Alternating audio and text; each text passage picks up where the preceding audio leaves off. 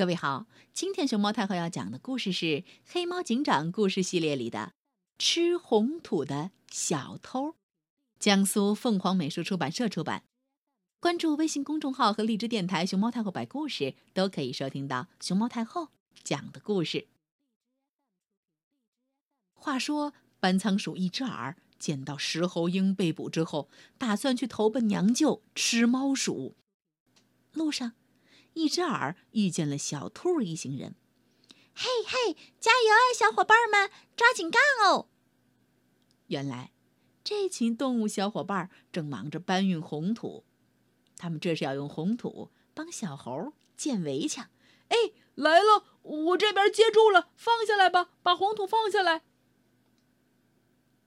几天后，熊猫、瞿鲸。小松鼠、小猴、小兔和小刺猬，他们终于帮小猴建好了围墙。他们开心的手舞足蹈起来。哦，我有新围墙了！嘿嘿，就是真好看。这是我们大家一起搭出来的新围墙，真好。而此时，躲在附近的一只耳突然想到一个坏主意，他要唆使大象、野猪和河马去偷吃红土。这天夜里，小兔们睡得正香呢，一阵咚咚的脚步声把它们吵醒了。两只小兔吓得躲进了床底下。什什什么声音？第二天一早，小兔出门一看，哎呀，坏了！小猴的围墙缺了一大块儿。我的围墙！哼看到破了的围墙，小猴哭得伤心极了。怎么办呢？小兔也替哭着的小猴着急起来。哎，对了，报警。叮叮。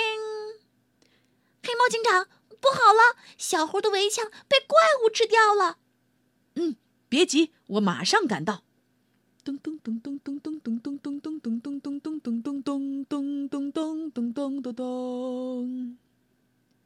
黑猫警长忙带着警士们来到事故现场查看情况。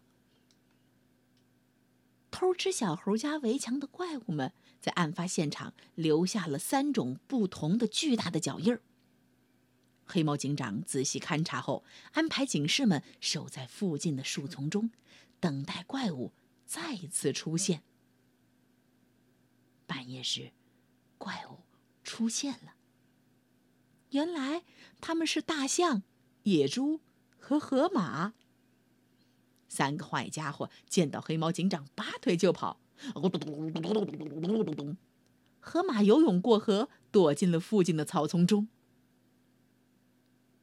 黑猫警长率队四处侦查，没一会儿就把河马从草丛中揪了出来。赶紧出来！呃，警长，不是我一个人干的。而野猪呢？这时候，他把自己滚成一团，藏身在草丛里头。黑猫警长一下子发现了野猪的藏身处，他命令白猫警士将电棒伸进草丛，呲！野猪被电棒电到了，立刻弹了出来。啊！不过，野猪可不愿意这么束手就擒，他和黑猫警长大战了一场，最后，野猪一头撞上树干，这一下，他可被黑猫警长逮住，被手铐铐了起来。小伙伴们见到河马和野猪终于被逮捕了，十分解气，而这个时候。大象又偷偷回到小猴家围墙的附近，大口吃起了红土。好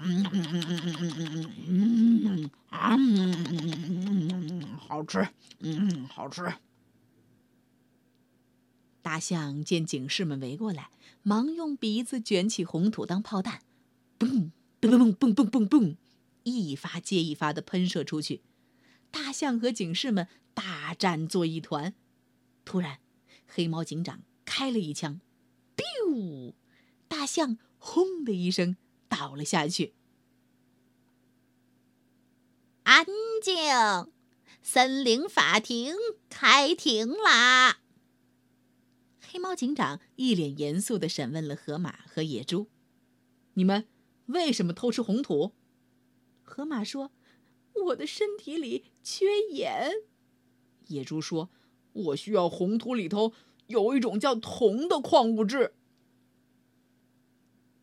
猫头鹰法官宣布了审判结果。根据《森林公民法》，判处大象和野猪搬运三天红土，河马搬运三十桶红土。哎，大象没有死吗？小动物们这一下纳闷了。哦，原来大象只是中了麻醉枪，昏了过去。一名警士走过去，给大象“咚”打了一剂苏醒针。大象打完针，慢慢的醒了过来。